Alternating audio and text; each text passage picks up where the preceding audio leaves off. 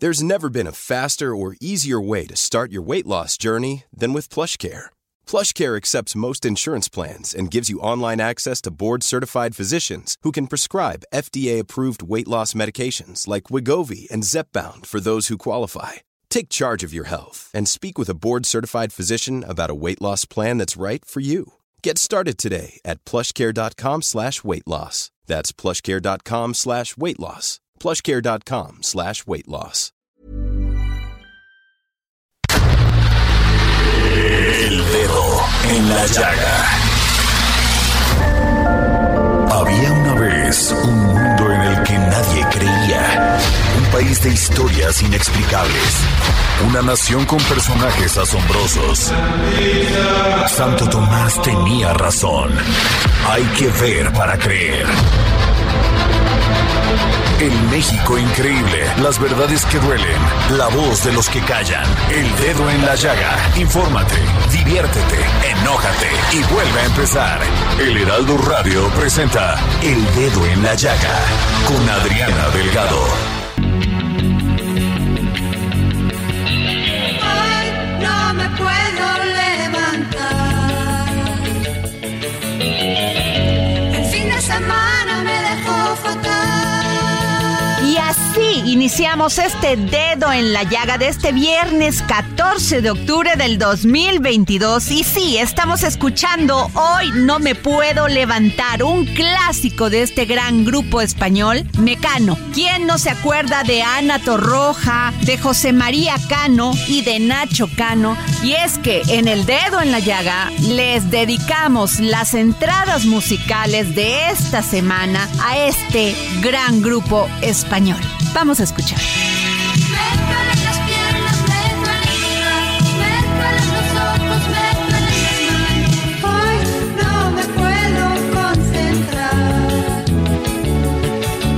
Desgarrador, impactante, pero la realidad al fin. Esto es de lo que nos habla Enrique Zúñiga sobre su libro La pelea por los infiernos. Vamos a la entrevista. Él es licenciado en psicología por la UNAM, maestro en criminología y política criminal por el Instituto Nacional de Ciencias Penales, INACIPE. Se ha desempeñado como criminólogo para la Subsecretaría de Sistema Penitenciario de la Ciudad de México, así como visitador adjunto en el Mecanismo Nacional de Prevención de la Tortura y en la Dirección de Supervisión Penitenciaria de la Comisión Nacional de los Derechos Humanos. Tengo en mi mano este gran libro, cruel pero real, de Enrique Zúñiga. La pelea por los infiernos, las mafias que se disputan el negocio de las cárceles en México. ¿Cómo está, don Enrique? Hola, buenas tardes, Adriana. Bien, muchas gracias por la invitación. Gracias. Como dije, es un libro muy, muy cruel, muy real. Es lo que sucede en México. Gracias por develar lo que está sucediendo en estas cárceles del sistema penitenciario de México. Muchas gracias, este, Adriana, por eh, hablar eh, en ese sentido de, del libro. Bueno, eh, la pretensión de dar a conocer este, este documento o la idea de elaborar este documento es pues eh, dilucidar un poco eh, y también mostrar esa realidad que acontece desde hace unos cuantos años en, en el sistema penitenciario mexicano y que a futuro podrá verse también o podría verse una cierta extensión hacia, hacia algunos países entre Centroamérica, Sudamérica, ¿no? Claro. Eh, eh, el, el documento se construye o lo construí durante eh, 12 años y pues se trató de, la pandemia, me dio tiempo de, de, de terminarlo, de, de irlo puliendo para de esa manera pues tratar de, de que fuera un documento pues eh, con mayor precisión y que retratara pues diversas vivencias así como eh, muchos documentos eh, que, que revisé y que investigué, ¿no? Sin duda alguna dice usted que su vena de criminólogo y reportero pues influyeron para llevar a cabo esta investigación. Hemos este, escuchado de periodistas, de familiares de los presos, la sobrepoblación que impera en estas cárceles y que es terrible porque muchos de los presos y presas muchas veces duermen hasta atados al, al techo. Sí, la sobrepoblación es una, es una realidad eh, en nuestro país que junto con otros factores eh, generan una tragedia en, en, el sistema penitenciario, ¿no?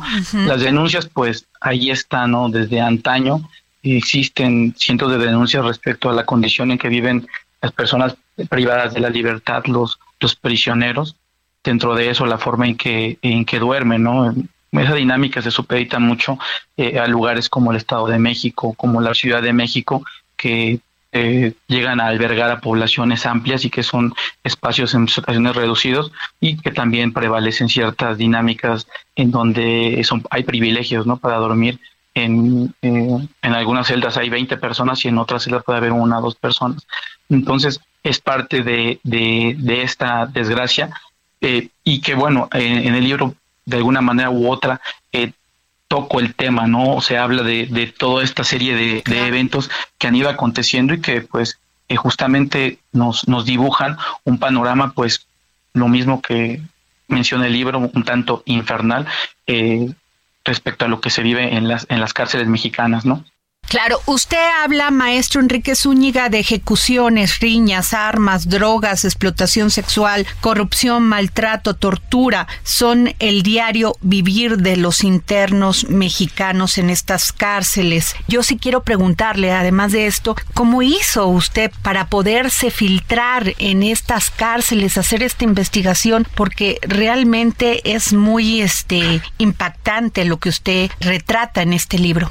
Bueno, eh, de inicio, eh, eh, como dijiste en un principio, eh, trabajé eh, en la Ciudad de México como criminólogo en la Subsecretaría de Sistema Penitenciario y ya desde ahí se veía ciertas cosas, ¿no? Se tenía en, en, consideración ciertas dinámicas, las cuales pues no, no siempre alcanzas a ver del todo porque pues, eres una autoridad y estás implicado claro. en muchas de esas dinámicas. E implicado me refiero en el sentido de que pues hay cosas que, que consideras que de repente se están dando y que pues tienden a ser normales, entre comillas, ¿no? Claro. Pero ya después, con una mirada externa, pues te das cuenta de que no es de esa forma.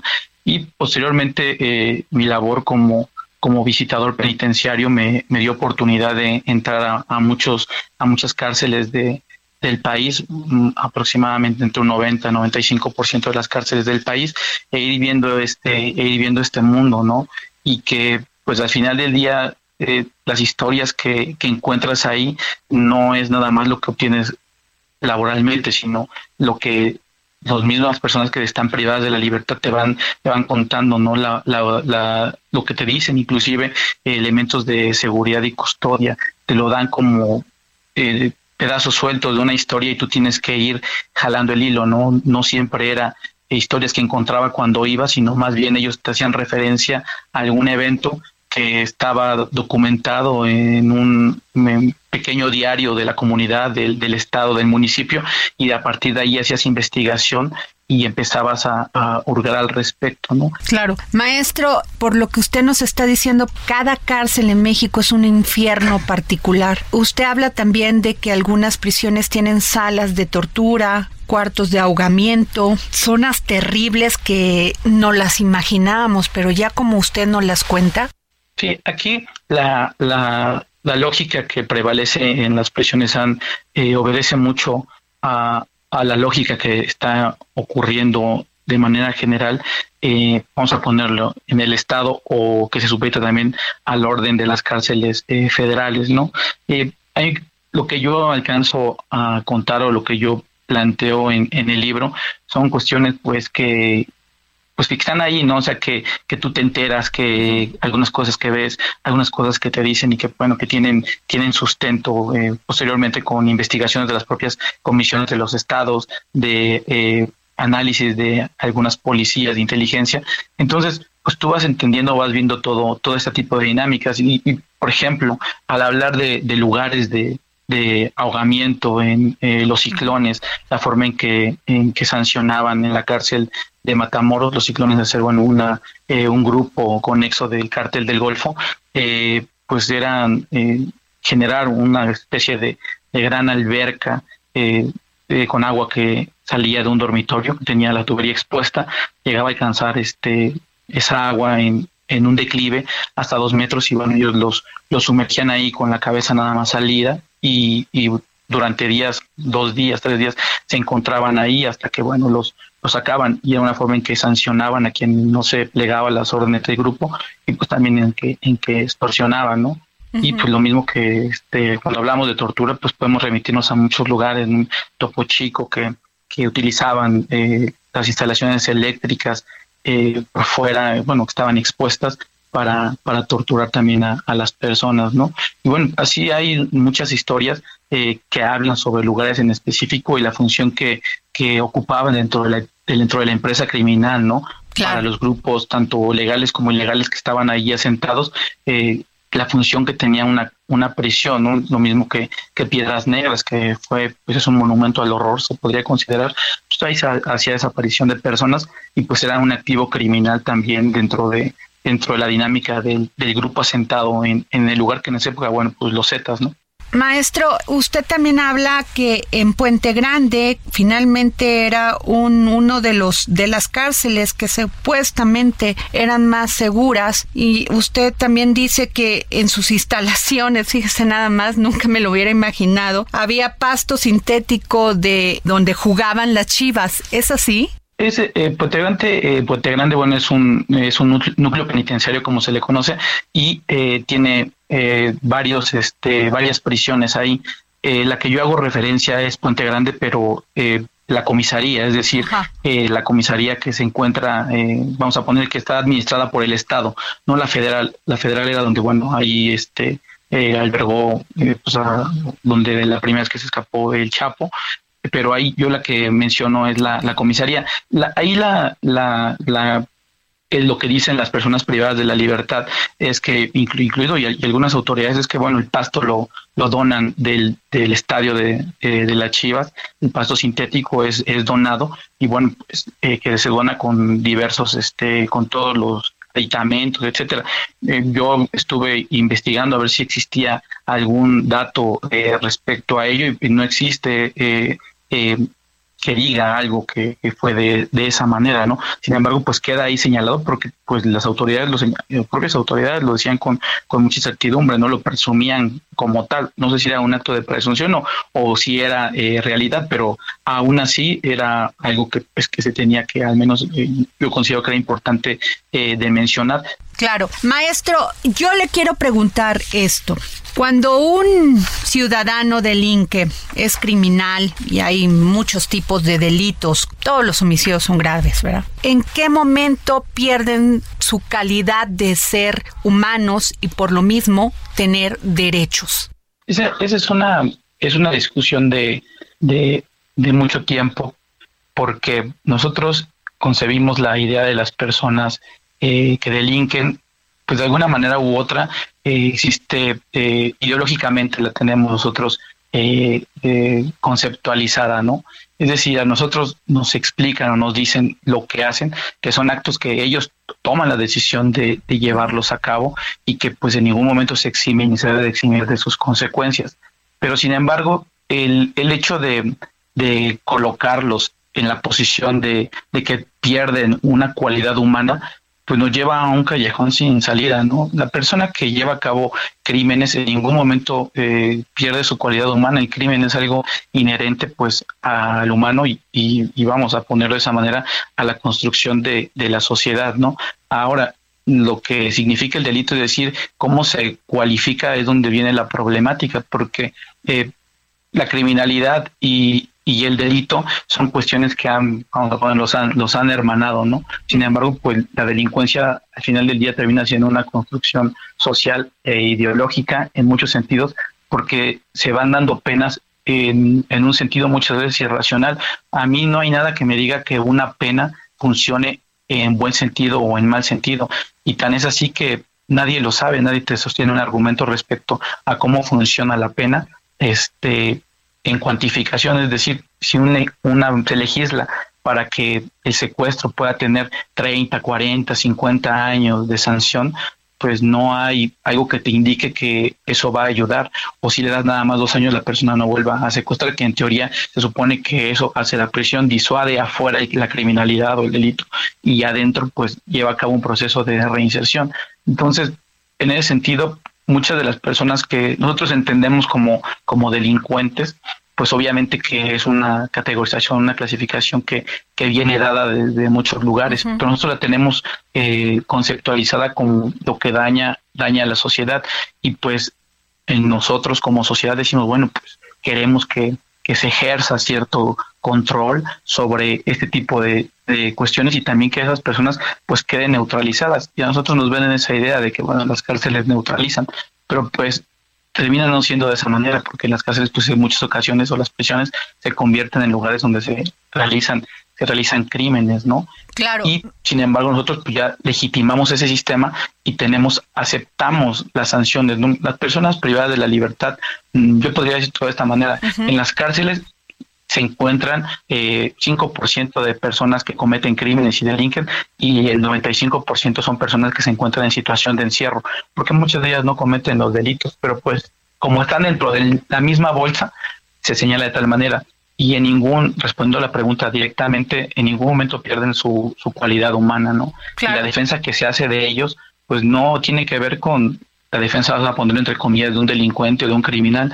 sino, la digni sino que se defiende la dignidad de ellos, ¿no? La Claro. dignidad dentro de esos lugares, que eso pues en realidad es lo que a nosotros nos, nos hace ser eh, eh, una sociedad que tendría que apostar hacia, hacia lo empático, hacia lo solidario, ¿no?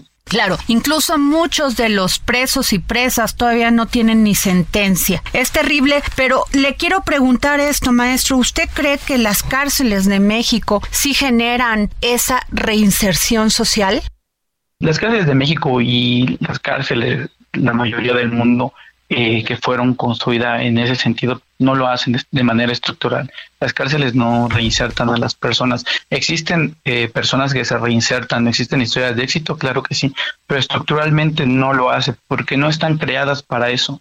A nosotros nos señalan o nos venden la idea de que así es, es decir, que eh, las cárceles van a, eh, están edificadas pues para uno neutralizar a lo que puede dañar a la sociedad, dos estando ahí pues reinsertar o resocializar o readaptar los nombres que le hayan dado a la persona.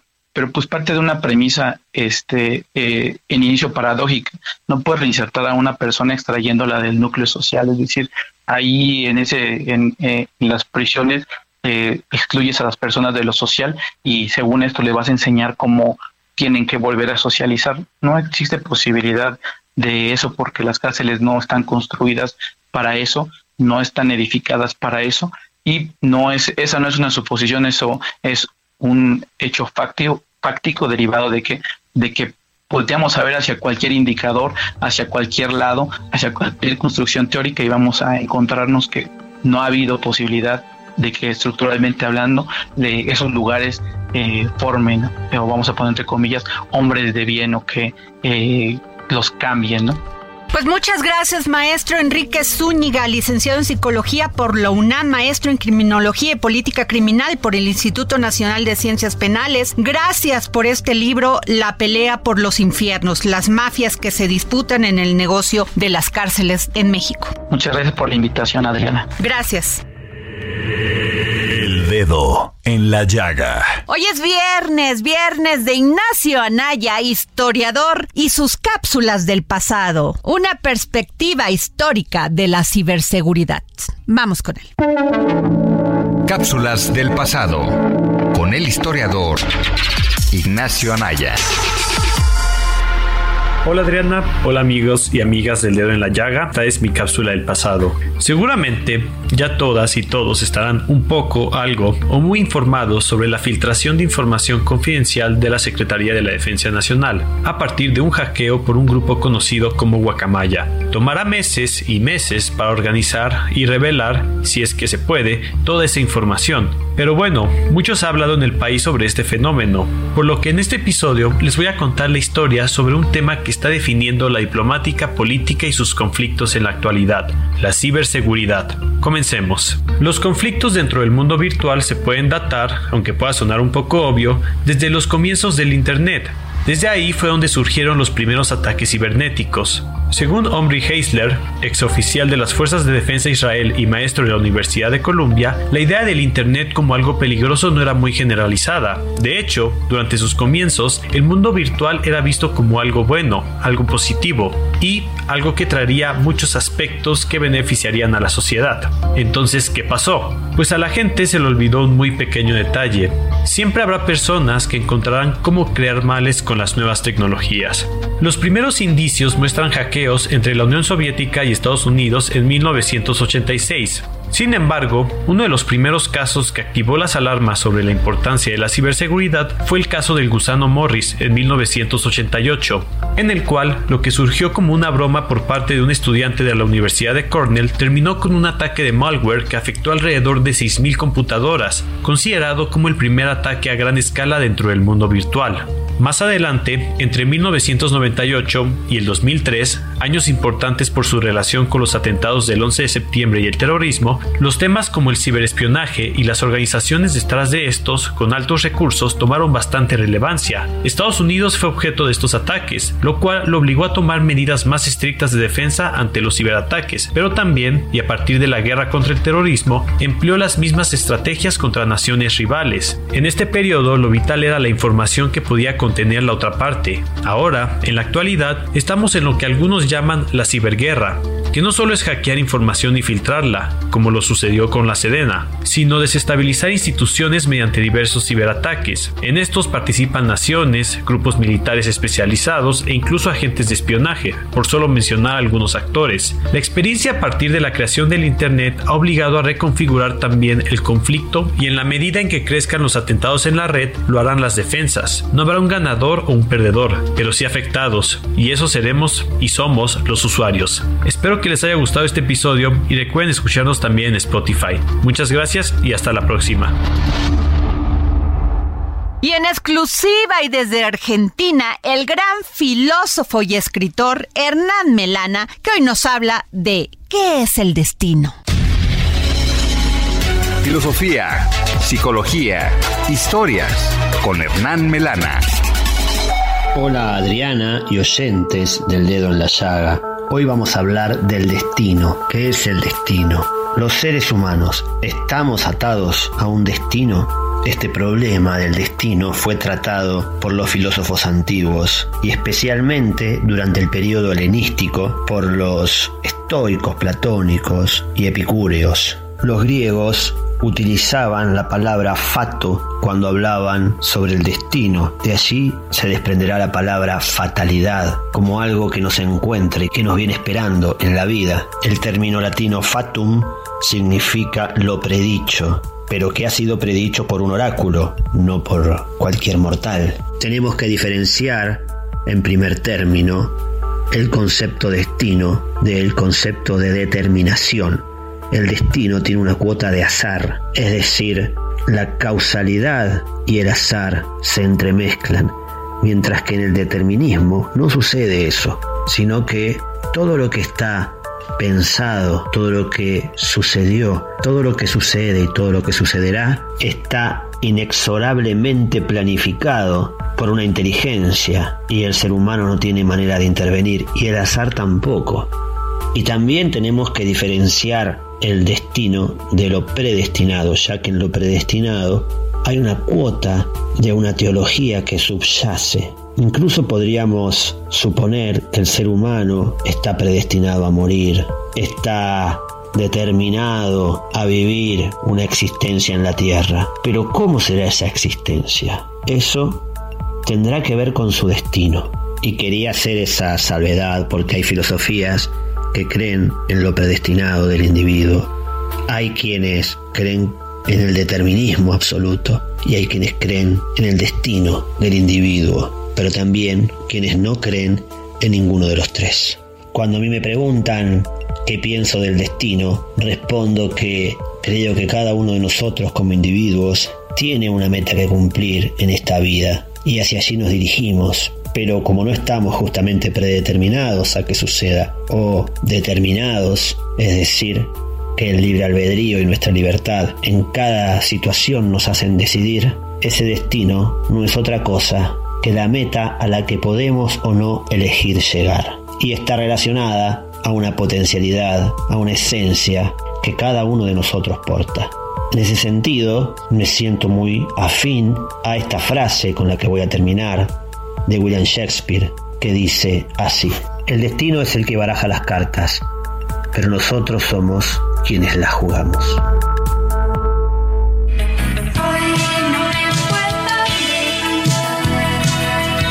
Y nos vamos a una pausa para regresar y seguir poniendo el dedo en la llaga.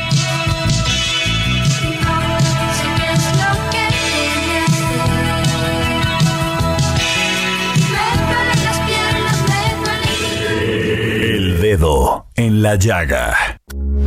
Heraldo Radio, con la H que sí suena y ahora también se escucha.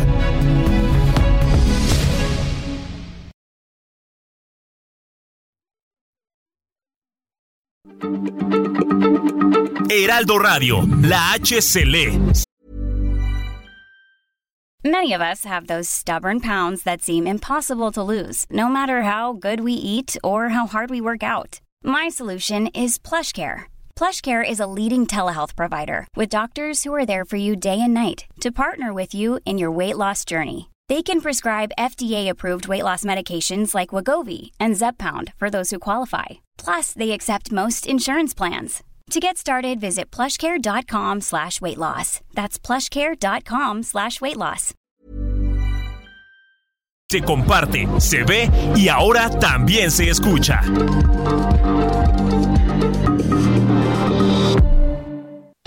Sigue a Adriana Delgado en su cuenta de Twitter en arroba Adri Delgado Ruiz.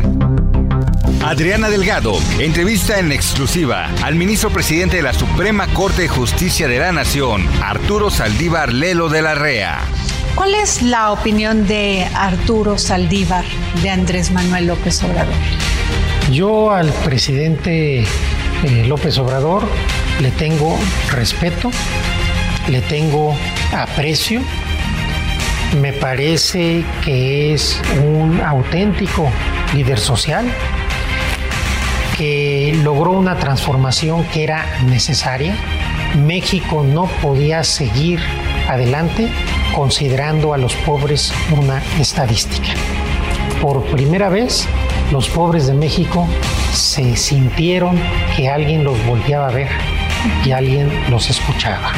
Esto me parece de una enorme relevancia. Se podrá estar a favor o en contra de las medidas concretas. Yo no puedo hablar de eso porque muchas de ellas van a llegar aquí a la, a la Corte. Pero yo le puedo decir, nunca lo he negado, yo le tengo al presidente, le tengo respeto, le tengo aprecio, le tengo agra- agradecimiento porque ha apoyado estos cuatro años al Poder Judicial Federal, apoyó la reforma judicial y contrario a lo que se piensa, ha sido respetuoso de la independencia judicial, más allá de la retórica que debemos entender que él está eh, en un juego distinto, pero nunca me ha pedido nada, nunca ha intentado eh, intervenir en un asunto judicial y siempre ha sido muy respetuoso de las medidas que hemos tomado aquí. Jueves, 11 de la noche, El Dedo en la Llaga, Heraldo Televisión.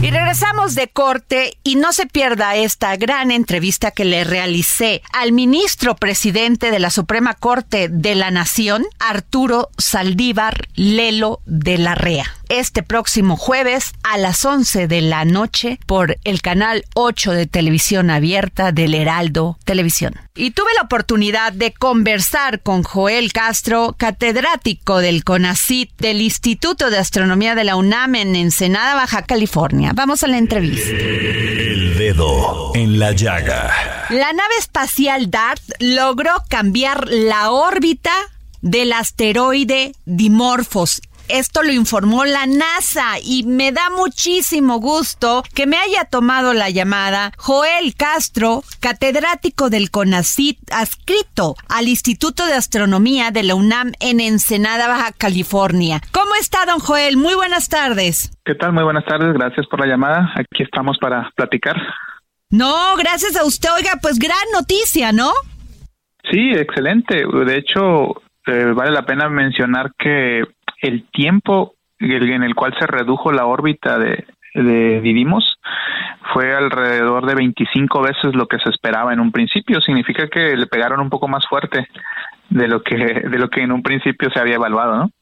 Esto es bien importante para todos nuestros eh, oyentes porque esto implica que podríamos en un futuro aminorar el peligro de que pues un asteroide choque con la Tierra. ¿Es así? Sí, ese es un, ese es parte de la, del, obviamente es la motivación principal de este tipo, de esta misión en particular.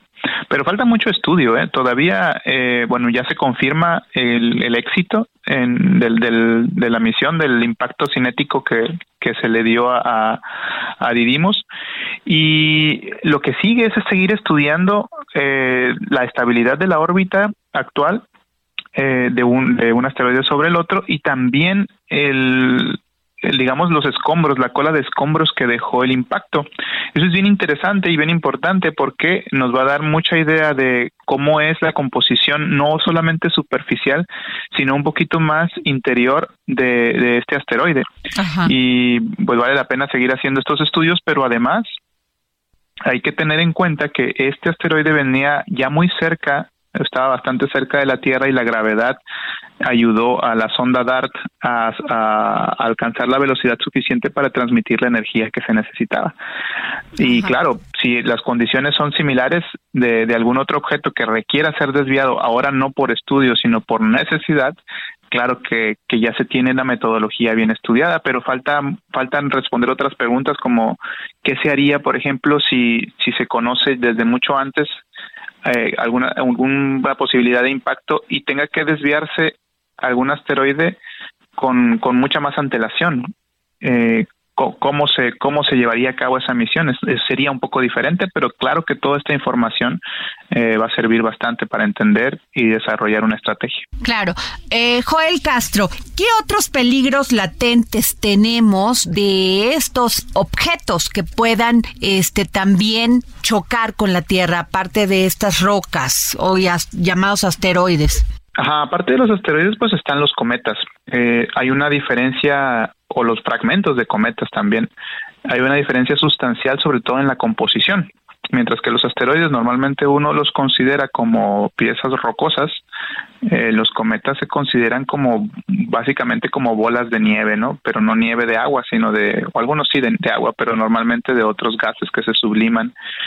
Y, y bueno, hay varias posibilidades. La primera es que el objeto se desintegre totalmente en la atmósfera, dependiendo de su tamaño y de su composición. Y eso implica que pues ocurrirá un, digamos, una una onda de choque en la atmósfera, pero no, no causará mayor problema. Pero si penetra lo suficiente como para llegar a la superficie del planeta, entonces las cosas cambian. Hay que pensar en un montón de posibilidades. Por ejemplo, digamos, la más, más probable es que eh, llegue y impacte con el océano bueno, pues una, una roca de este tamaño o un objeto de, de cualquier, eh, con esta energía puede levantar olas bastante altas y puede generar tsunamis, por ejemplo. Claro. Eh, si cae en, una, en un lugar despoblado, pues va a causar daños a la naturaleza y si cae cerca de una ciudad, pues evidentemente las personas son las que sufrirán más, ¿no? Entonces, por eso es interesante y es importante poder eh, conocer cómo o, desarrollar metodologías para poder evitar este tipo de desastres, porque bueno, es, esos tenemos la gran ventaja a diferencia de los de los, por ejemplo, los terremotos que son impredecibles en su en, en, su mayoría, o al menos el pronóstico es bastante complicado entregarlo. Eh, si nosotros como astrónomos descubrimos algún objeto en, dirección de colisión con la Tierra eh, y lo, lo, descubrimos con suficiente tiempo, podemos predecir exactamente cuándo ocurriría el impacto, ¿no? Y esa es una gran ventaja para evitar este tipo de desastres.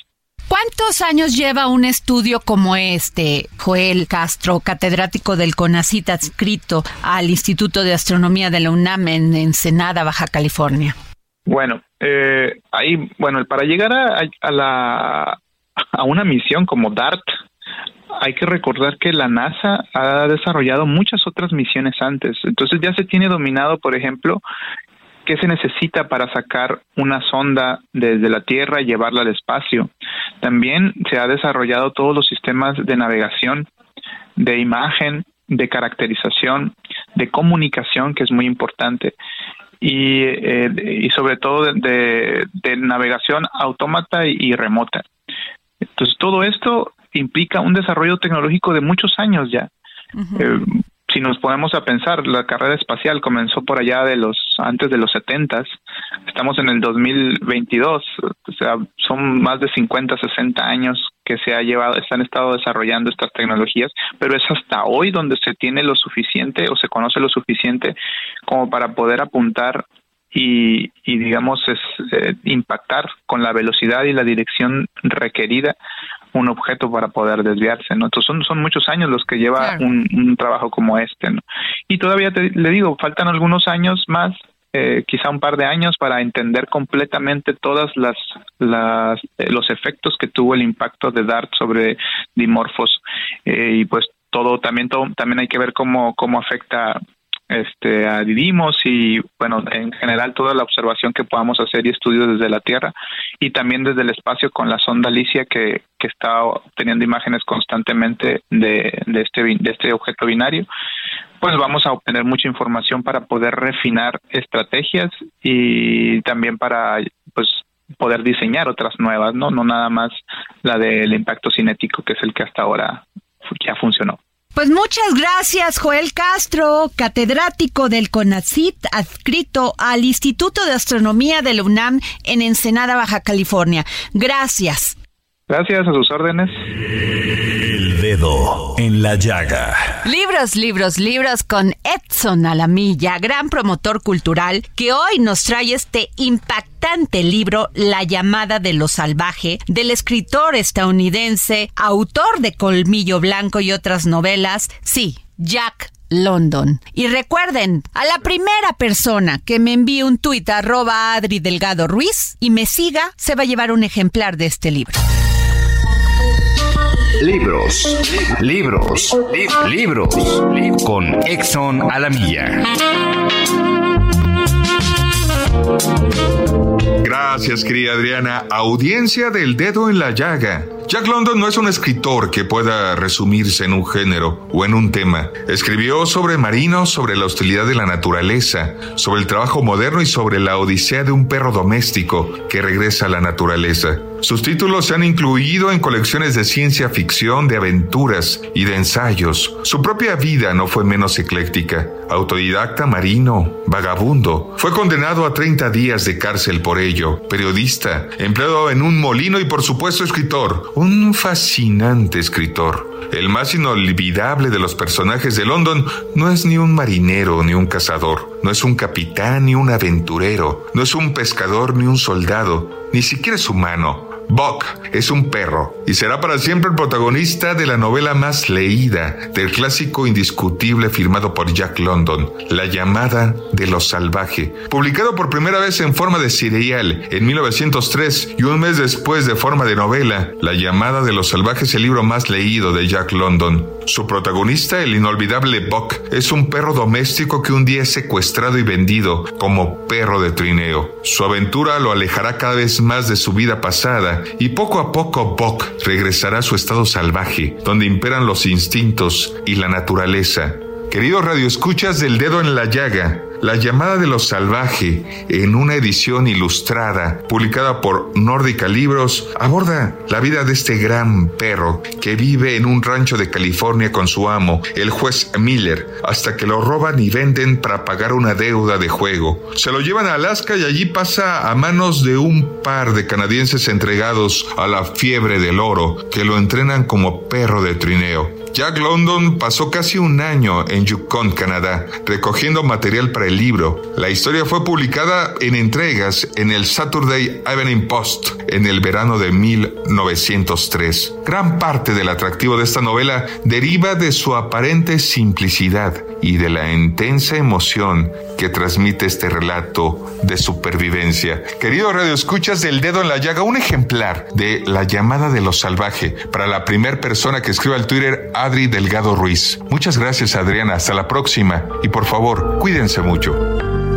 Sin duda una de las voces más originales y destacadas de una nueva generación de escritores en nuestro país. Sí, les estoy hablando de Jorge Comensal y su novela Este vacío que hierve. Vamos a la entrevista. El dedo en la llaga. La diferencia entre un país y otro avanzado es mucha. ¿Y saben cuál es el punto más importante? Que un país invierta en educación. Es donde tenemos emoción, fe y esperanza. Que los jóvenes cada día tengan posibilidades de crecer en la innovación, en la tecnología, pero también en lo que le llamamos ciencias sociales, en el humanismo. Y sin duda alguna, la literatura nos acerca a ello.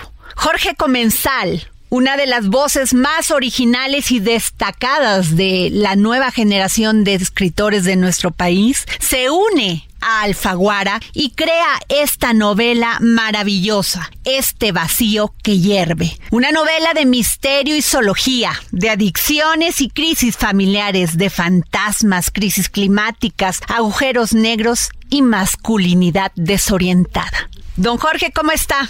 Muchísimas gracias por la presentación, Adriana. Un gusto platicar contigo. Don Jorge, esta novela bajo el sello de Alfaguara.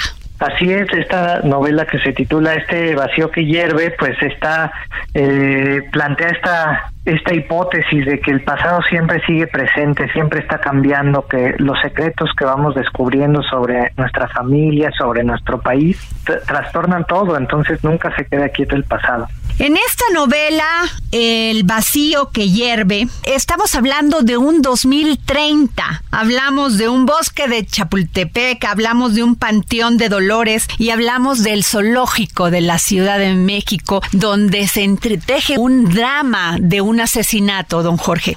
Sí es, eh, la, hay un incendio eh, en la primavera del 2030, en un mundo muy parecido al que ya habitamos, trastornado por el cambio climático, donde el fuego, además de, iluminar la noche de, ese 26 de mayo del 2030, pues echa luz sobre los secretos de algunos de los protagonistas de la historia y nos confronta con el misterio de qué sucedió con los padres de la protagonista, Karina, una joven estudiante del doctorado en física, y eh, el otro protagonista, Silverio, un vigilante del Panteón Dolores, ese cementerio público en el que encontré reflejado toda la complejidad de, nuestro país. Todo México está ahí resumido, eh, decantado en, en, esas 250 hectáreas de, bosque y sepulcros.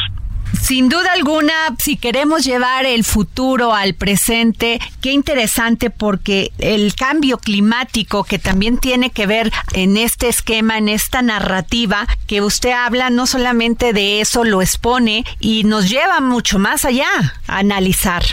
Efectivamente, yo lo que quería era contar una historia humana, una historia donde hay suspenso, donde hay también humor, donde hay eh, cariño, hay afecto y también hay fricción familiar y, enmarcada en el mundo que ya estamos viviendo, ¿no? Se, eh, un mundo donde hay sequías, hay incendios, luego hay huracanes, hay grandes chubascos y todo eso va puntuando la vida cotidiana de los seres humanos.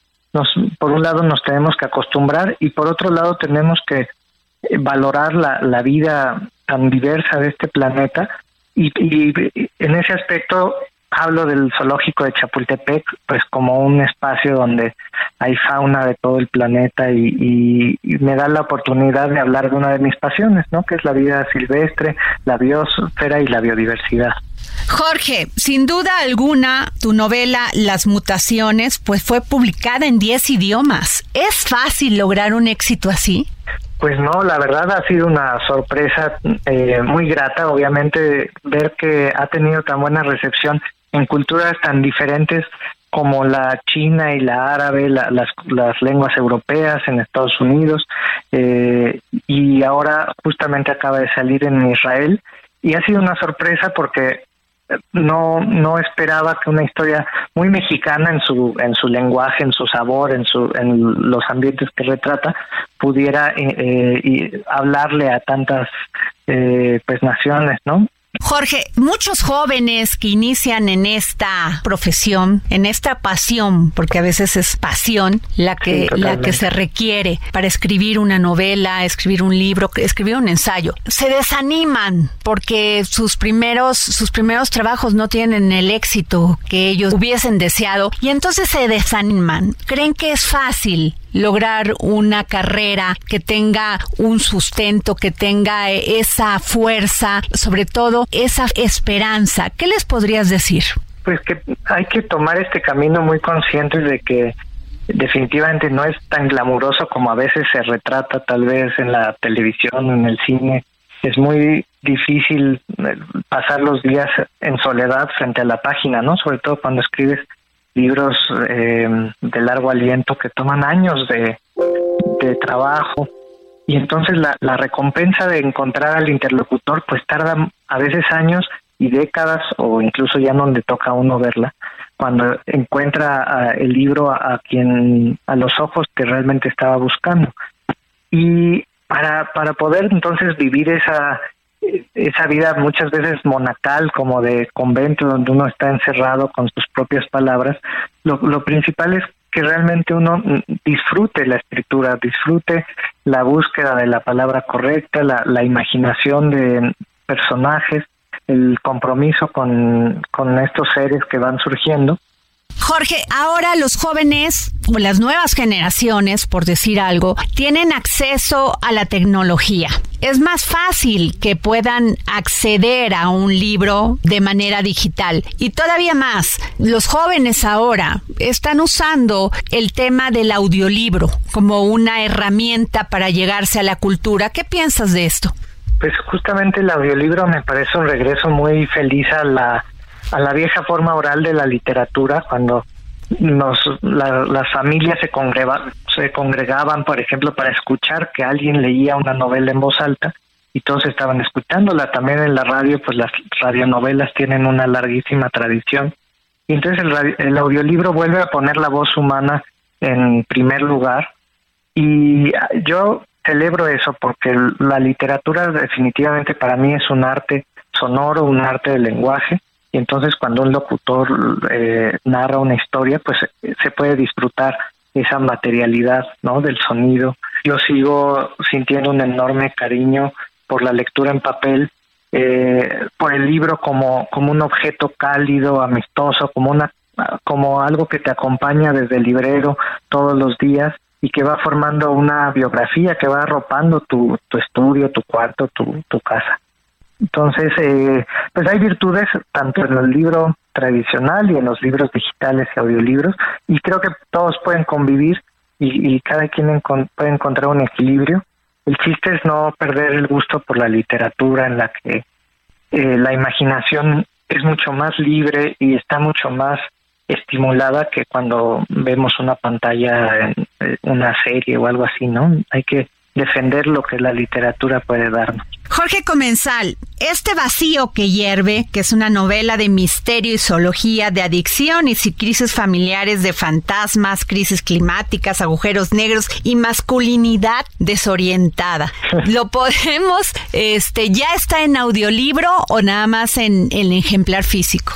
No estoy seguro si ya está, ya salió el audiolibro, pero ya está cocinándose definitivamente. Y también el, el libro digital también existe y pues está en librerías en, en, formato impreso. Muchísimas gracias Jorge Comensal, gran escritor y ensayista. Gracias por esta entrevista para El Dedo en la Llaga. Muchas gracias por el espacio, por las preguntas. Ha sido un placer platicar. Gracias. El Dedo en la Llaga. Y nos vamos con Alida Piñón para escuchar las recomendaciones culturales de este fin de semana. Hola, ¿qué tal Adriana? Qué gusto saludarte. Para este fin de semana les quiero proponer Luz Sonora celebrando a Mario Lavista. Es un homenaje al compositor mexicano a un año de su fallecimiento que tendrá su estreno mundial en el marco del Festival Internacional Cervantino. Se trata de una pieza de un espectáculo ideado y promovido por la coreógrafa y bailarina Claudia Lavista, hija del compositor, quien además reunió el trabajo coreográfico de tres autores, Melba Olivas, Raúl Tamés y Víctor Manuel Ruiz quienes trabajaron con los bailarines del Centro de Producción de Danza Contemporánea y serán acompañados por el Cuarteto La Vista, el artista Alejandro Square y con el diseño de escenografía, iluminación y vestuario a cargo de Aurelio Palomino. Esta obra va a interpretarse en vivo siete piezas musicales que son Cuarteto número 4, Sinfonías, Nocturno, Cuarteto número 2, Reflejos de la Noche, Cuarteto número 5, Siete Intervenciones, Canto del Alba y Toque de Silencio. Son algunas de las piezas más representativas del repertorio de Mario Lavista y que además ahora verlas en movimiento será un ejercicio muy interesante. Más allá de eso, también propone una visión al movimiento, a la vida, a la muerte y al amor hacia un padre, al amor a la vida y creo que por eso será realmente una de las piezas más interesantes que podremos ver no solo este fin de semana, sino incluso me atrevería a decir que durante el año. Va a tener dos funciones, primero en el Teatro de la Ciudad Esperanza Iris el sábado 15 de octubre a las 17 horas y el domingo 16 a las 18 horas. Va a después presentarse en el Teatro Juárez de Guanajuato el jueves 20 y el viernes 21. Ojalá que lo disfruten. Nos vemos hasta la próxima.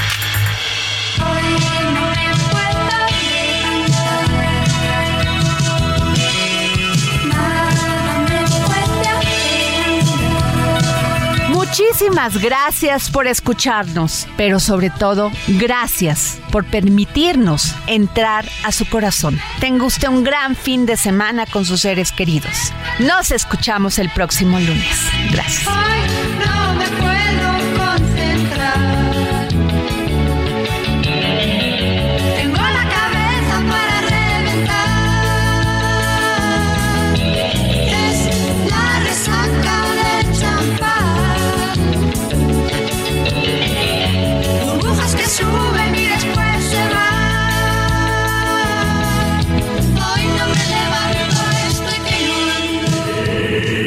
Dedo en la llaga.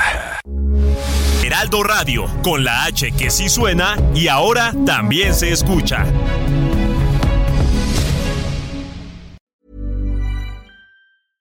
Imagine the softest sheets you've ever felt. Now imagine them getting even softer over time. That's what you'll feel with Bowl and Branch's organic cotton sheets. In a recent customer survey, 96% replied that Bowl and Branch sheets get softer with every wash. Start getting your best night's sleep in these sheets that get softer and softer for years to come. Try their sheets with a 30-night guarantee. Plus, get 15% off your first order at bowlandbranch.com. Code BUTTERY. Exclusions apply. See site for details.